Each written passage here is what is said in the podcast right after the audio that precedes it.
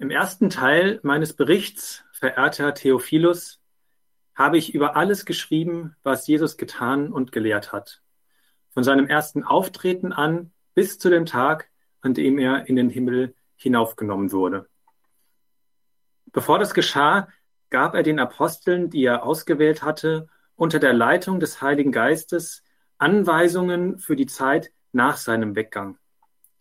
Sie waren es auch, denen er sich nach seinem Leiden und Sterben zeigte und denen er viele überzeugende Beweise dafür gab, dass er wieder lebendig geworden war. Während 40 Tagen erschien er ihnen immer wieder und sprach mit ihnen über das Reich Gottes und alles, was damit zusammenhängt. Einmal, es war bei einer gemeinsamen Mahlzeit, wies er sie an, Jerusalem vorläufig nicht zu verlassen, sondern die Erfüllung der Zusage abzuwarten, die der Vater ihnen gegeben hatte. Ich habe ja darüber bereits mit euch gesprochen, sagte er. Johannes hat mit Wasser getauft, ihr aber werdet mit dem Heiligen Geist getauft werden, und das schon in wenigen Tagen. Diese Ankündigung führte dazu, dass die Apostel, als sie ein weiteres Mal mit Jesus zusammen waren, ihm die Frage stellten, Herr, ist jetzt die Zeit gekommen, in der du das israelitische Reich wiederherstellst? Jesus gab ihnen zur Antwort, es steht euch nicht zu, Zeitspannen und Zeitpunkte zu kennen, die der Vater festgelegt hat und über die er allein entscheidet. Aber wenn der Heilige Geist auf euch herabkommt, werdet ihr mit seiner Kraft ausgerüstet werden und das wird euch dazu befähigen, meine Zeugen zu sein. In Jerusalem, in ganz Judäa und Samarien und überall sonst auf der Welt, selbst in den entferntesten Gegenden der Erde. Nachdem Jesus das gesagt hatte, wurde er vor ihren Augen emporgehoben. Dann hüllte ihn eine Wolke ein und sie sahen ihn nicht mehr. Während sie noch wie gebannt zum Himmel hinaufblickten, dorthin, wo Jesus verschwunden war, standen mit einem Mal zwei Männer in leuchtend weißen Gewändern bei ihnen. Ihr Männer von Galiläa, sagten sie, warum steht ihr hier und starrt zum Himmel hinauf? Dieser Jesus, der aus eurer Mitte in den Himmel genommen worden ist, wird wiederkommen, und zwar auf dieselbe Weise, wie ihr ihn habt gehen sehen. Ja, äh, wir gehen heute in die Geschehnisse der Apostelgeschichte. Und zwar, danke, und zwar ganz speziell äh, Himmelfahrt, ja, ist erst einige Tage zurück. Und wir gehen in diese, ja, fast schon etwas witzige Szene ähm, des wie die Apostel in den Himmel starren und äh, ja, so Jesus äh, hinterherwinken. Aber bevor wir in diesen Text reingehen, dieses unglaublich spannende Buch, möchte ich gern noch beten.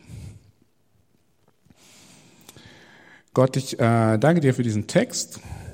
Ich danke dir für ja, diese, diesen Text von diesem Ereignis, wie äh, Menschen erleben, dass du in diese himmlische Sphäre übergehst und ähm, wie dieser Text uns daran erinnert, dass ja wir ähm, in einem ja, dass wir an der neuen Welt Gottes mit teilhaben können ähm, und wir auch hier auf der Erde ähm, an diesem ja, da wo du bist, dass wir daran teilhaben können. Äh, und ähm, ich bitte dich, dass du uns in diesem Text begegnest heute und dass du zu uns sprichst.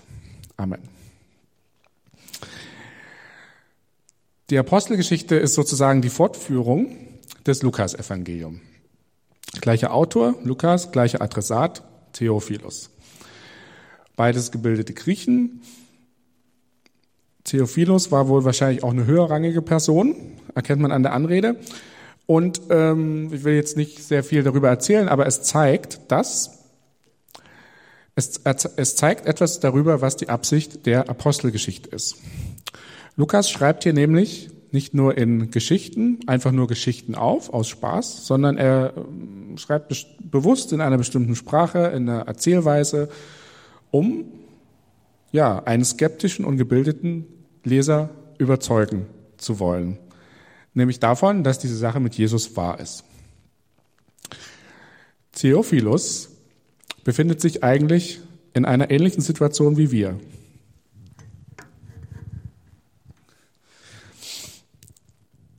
Denn er musste auch mit ja, zweiter Hand äh, Erlebnissen ähm, klarkommen. Zweiter Hand Zeugnisse. Man ist nicht ganz sicher, ob er selbst äh, Jesus begegnet war. Deswegen erzählt Lukas hier die wichtigsten Geschichten. Ähm, er wählt welche aus, um zu verstehen, zu geben, was diese christliche Bewegung ist und warum es die gibt. Und er beginnt mit der, die wir heute lesen. Das ist also äh, ja, die Absicht der Apostelgeschichte. Ein Theologe aus dem 18. Jahrhundert, Johann Albrecht Bengel, sagte einmal, die Apostelgeschichte ist nicht die Geschichte der Apostel, sondern es ist die Geschichte des Handeln des Heiligen Geistes. Lukas zeigt hier also, dass der Heilige Geist den großen Unterschied in der christlichen Urbewegung macht. Kurz gesagt, wenn du wissen willst, wie das alles mit dem christlichen Glauben angefangen hat und wie aus einer kleinen, verunsicherten Randgruppe in wenigen Jahrhunderten eine dominierende religiöse Bewegung geworden ist, also ein unglaublicher Wachstum, und was der Heilige Geist damit zu tun hat, dann müssen wir hier in die Apostelgeschichte reinschauen. Und es ist auch ganz interessant, weil Lukas zeigt hier, ja, wie ideale Kirche aussehen könnte. Ist natürlich auch sehr spannend für uns als Kreuzbergprojekt, auch wenn wir vielleicht nicht mehr eine ganz frische Gemeinde sind, äh, mit zehn Jahren, aber doch noch relativ jung. Auch mit dem Erfahren, dass der Schritt vom Optimum zum Minimum ja manchmal nicht sehr weit ist. Dass wir selbst mit guten Intentionen manchmal Dinge vielleicht nicht so auch dann tun und sagen. Und das ist natürlich äh, ja eine ein großes äh, eine große Erzählung der ganzen Kirchengeschichte und ich denke, jede Gemeinde muss sich damit auch an, auseinanderzusetzen. Ganz schnell eine falsche Entscheidung getroffen, ein falsches Wort gesagt, etwas einmal nicht getan, eine falsche Idee im Kopf und schon kann aus einer ja tollen Nachricht, aus einer tollen Botschaft ja äh, eine Gemeinschaft werden aus einer tollen Nachricht, äh, aus einer tollen Botschaft und einer tollen Gemeinschaft ein chaotischer, verletzender Haufen werden. Einer, der ausgrenzt, einer, der ja nicht offen ist für andere. Es kann auch sehr schnell der Fokus auf den Kern dieser Botschaft von Jesus verloren gehen. Und dann diskutiert man über Randthemen, die ja einem selbst halt wichtig, so unglaublich wichtig zu sein scheinen. Oder im Bilde des heutigen Textes gesprochen, sehr schnell kann der Text, äh, der Heilige Geist auch in seiner Wirk, ja, nicht zum Wirken kommen, in seiner Kraft, weil die eigenen Interessen oder die eigenen Trägheiten einfach zu groß werden. Lukas wirft hier ein paar grundlegende Themen auf, die es sich lohnt, immer wieder anzuschauen. Besonders auch als gesamte Gemeinde.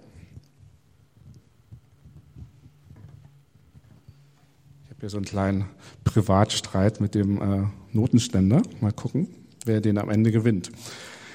Erstaunlicherweise ähm, steht hier am Anfang diese eine Begegnung im Vordergrund, wo die Jünger Jesus eine scheinbar sehr schlaue Frage stellen, aber doch auch irgendwie eine, ja, doch ziemlich dumme Frage. Vers 6. Sie fragen, Herr, ist jetzt die Zeit gekommen, in der du das israelische Reich wiederherstellst?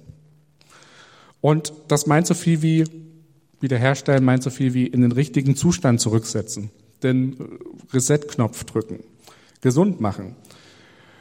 Und es meinte auch, ja, Israel die Königsherrschaft wiederzugeben, es über andere herrschen zu lassen. Die Thematik der Frage ist für Lukas so wichtig, dass er es gleich am Anfang seiner Apostelgeschichte stellt, also quasi als Einleitung. Und Jesus reagiert hier ziemlich ja, drastisch mit einer Zurechtweisung und mit zwei Versprechen.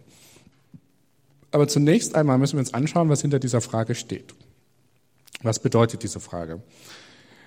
Dass da irgendwas mit diesem Reich Gottes war, das ist nicht ganz von der Hand zu weisen. Ja, darüber hat Jesus immer wieder gesprochen und für den damaligen Juden war das eine Art Allgemeinbildung. Die Frage der Jünger zeigt allerdings auch, dass sie ja, drei entscheidende Dinge über dieses Reich, diese neue Welt Gottes, ja, ich setze das jetzt mal synonym, noch nicht, ja, dass sie darüber noch nicht viel verstanden hatten. Genau drei Dinge. Wo diese neue Welt errichtet wird, also das Wo, wer zu dieser neuen Welt gehört und wann diese neue Welt errichtet wird. Sie haben also zum einen nicht verstanden, dass diese neue Welt Gottes einen spirituellen Charakter hat, dass es eine Ebene ist, die sich in die jetzige Ebene hineinwebt und dass sie aber nicht an einem lokalen Ort, an einem lokalen Grund, wie zum Beispiel Israel, verortet werden kann. Und sie haben auch nicht verstanden, dass Gott schon immer den Plan hatte, dass diese neue Welt inklusiv ist, dass niemand ausgeschlossen wird. Also wer gehört dazu? Und sie haben auch nicht verstanden, dass diese neue Welt mit dem Kommen Jesus zwar begonnen hat, aber dass sie erst am Ende der Zeit vollendet wird. Also das Wo, Wer und Wann ist irgendwie nicht ganz klar für die Jünger oder sie haben andere Vorstellungen darüber. Sie haben also nicht verstanden, ähm, genau. Denn wenn Jesus von dieser neuen Welt, vom Reich Gottes spricht, dann ist das eben keine rassistische, ausgrenzende und exklusive, exklusive Botschaft für ein paar Blitzmerker. Nein, das Reich Gottes verspricht Friede, Freude, Gerechtigkeit und Hoffnung für all jene, die unterdrückt, geschlagen, gebeutelt, schwach und benachteiligt sind. In gewisser Weise ist es also genau, und das ist fast ein bisschen witzig, für genau diese Gruppe der Jünger, der Apostel, eine Gruppe von verwirrten, marginalisierten Menschen. Aber darüber hinaus noch, natürlich noch viel mehr, auch andere Menschen ohne Blick auf ihre Herkunft, ihr Geschlecht, ihre Hautfarbe oder ihren Geldbeutel. Und immer dann, wenn, wir sind ja jetzt schon ein paar Jahre später, immer dann, wenn in den letzten 2000 Jahren Christen mal einen hellen Moment hatten, Gerechtigkeit, mehr Friede und mehr Freude und mehr Hoffnung. Gibt viele Beispiele, glücklicherweise.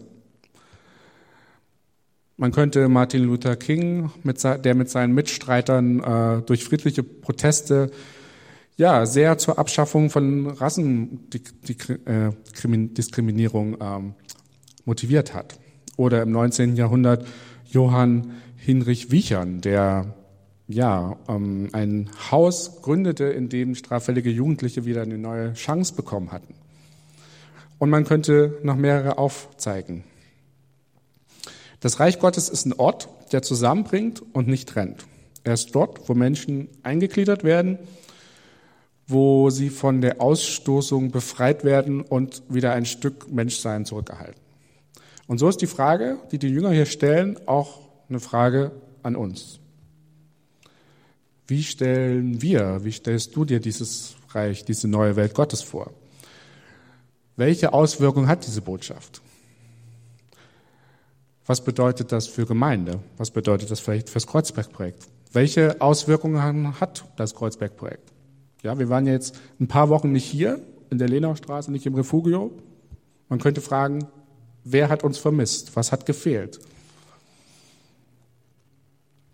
Jesus reagiert hier sehr scharf und Lukas stellt diese Frage so in den Vordergrund, weil es wichtig ist zu klären, denn mit falschen Vorstellungen wirst du im Reich Gottes nicht glücklich.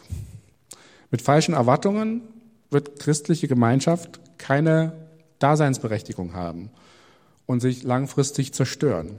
Sie wird sich degenerieren. Sie wird nutzlos, nicht mehr salzen, sagt Jesus. Mit falschen Erwartungen,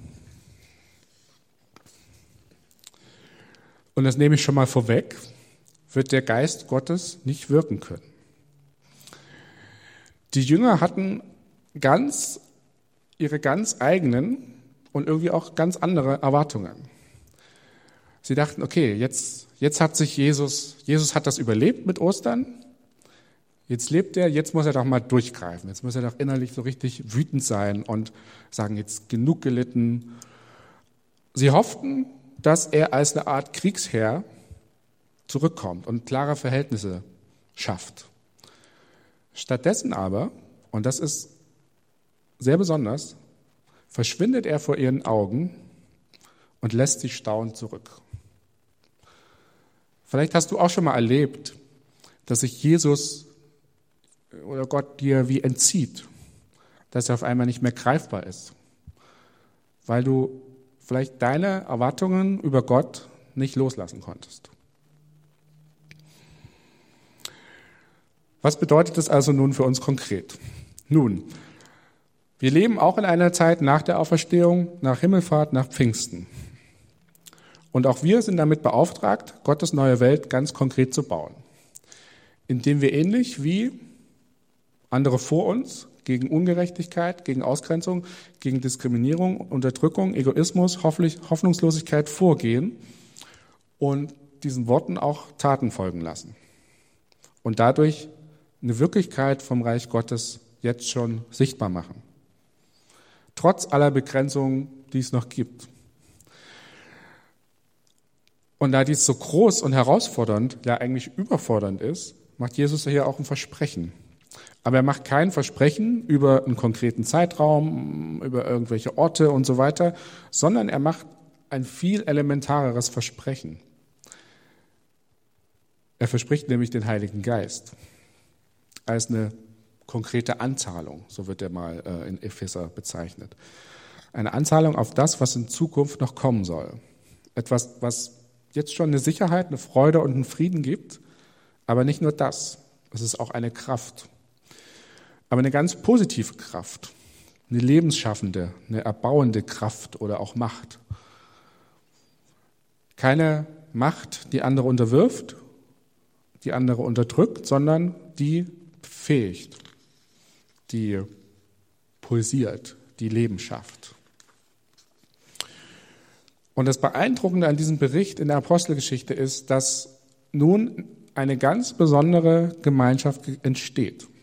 Diese Geschichte steht sehr bewusst am Anfang, weil es nämlich den Anfang dessen zeigt, warum alles danach möglich ist.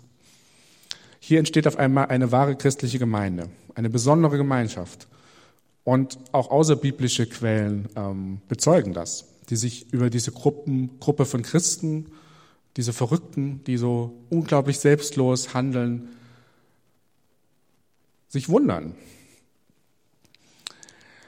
Diese in den nächsten Kapiteln entstehende Truppe, durch den Heiligen Geist befähigt, dachte nicht zuerst an sich selbst, sondern auch an andere. Wenn einmal, ja, es gibt Berichte davon, dass wenn die Pest durch die Städte zog, diese Gruppe bewusst in die Städte ging, um die Kranken zu pflegen. Alle anderen sind weggerannt. Aber sie hatten so einen starken Jenseitsbezug, so eine starke Hoffnung darauf, dass dieser Jesus real ist und dass dieses Leben hier, ja, viel weniger ist als das, als die Ewigkeit, dass sie sehr praktisch ins Handeln kamen. Das ist sehr beeindruckend. Sie wehrten sich nicht gegen Verfolgung oder Folter. Sie kümmerten sich um die Armen und Benachteiligten und sie teilten alles, was sie hatten. Übrigens ist dieser Bericht in der Apostelgeschichte auch ein sehr guter Beweis dafür, dass die Auferstehung Jesus irgendwie wahr sein muss.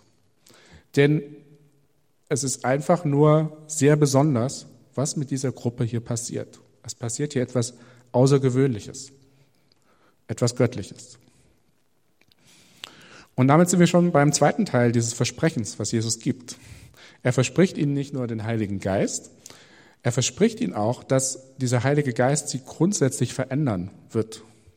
Und für alle, denen es jetzt auf einmal sehr unwohl wird, weil da was kommt mit diesem Auftrag bis ans Ende der Welt, bis, ans Enden, bis an alle Enden der Erde, sei gesagt, Jesus gibt hier nicht den direkten Auftrag zur Mission. Den einzigen Auftrag, den er erstmal gibt, ist, sie sollen warten, sie sollen in Jerusalem bleiben.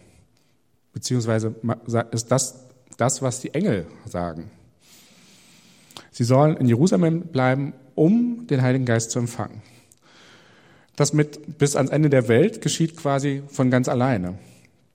Das soll nicht die erste Sorge sein. Aber, und das ist wichtig, es geschieht trotzdem. Es ist also nicht ausgeschlossen. Es sollte ein Teil davon sein.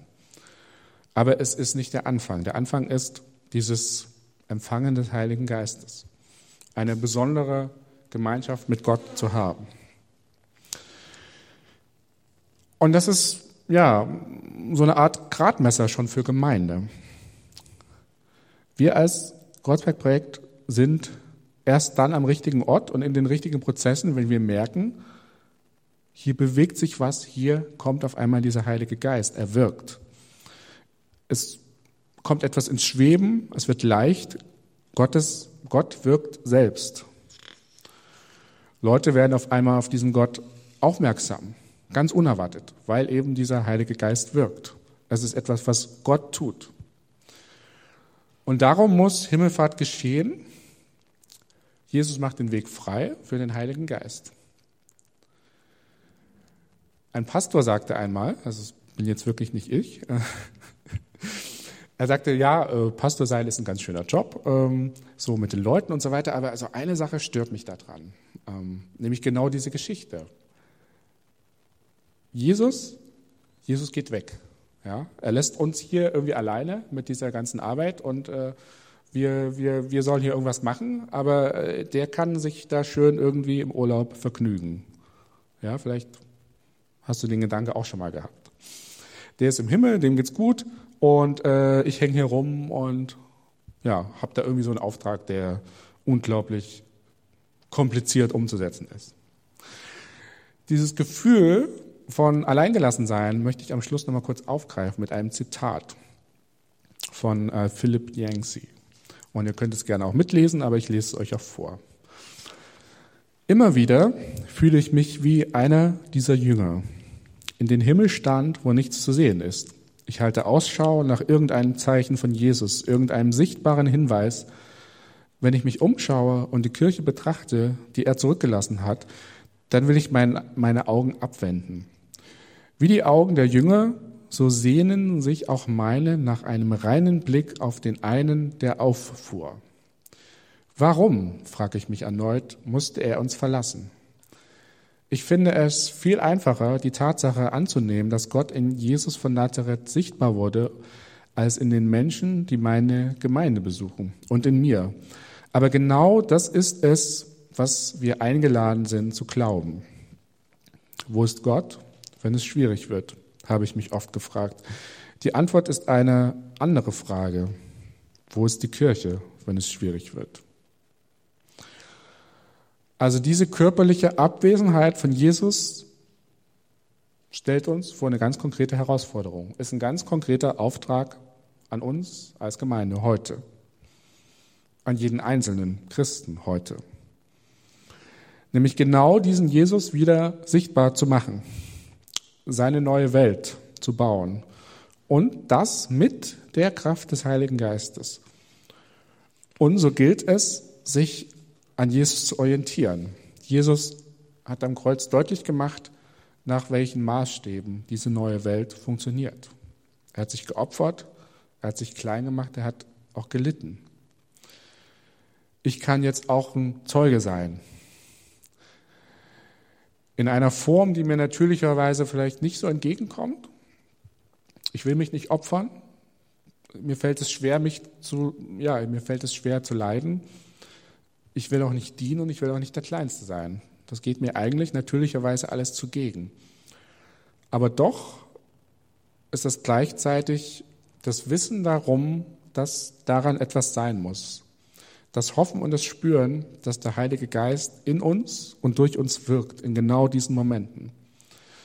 Und zwar in dieser Form, die ich gerade beschrieben habe. Und ganz zum Schluss noch ein Zitat von Augustinus. Er sagte einmal ganz treffend, Jesus fährt vor unseren Augen zum Himmel auf und wir drehen uns um und suchen ihn, um ihn schließlich in unseren Herzen zu finden. Amen.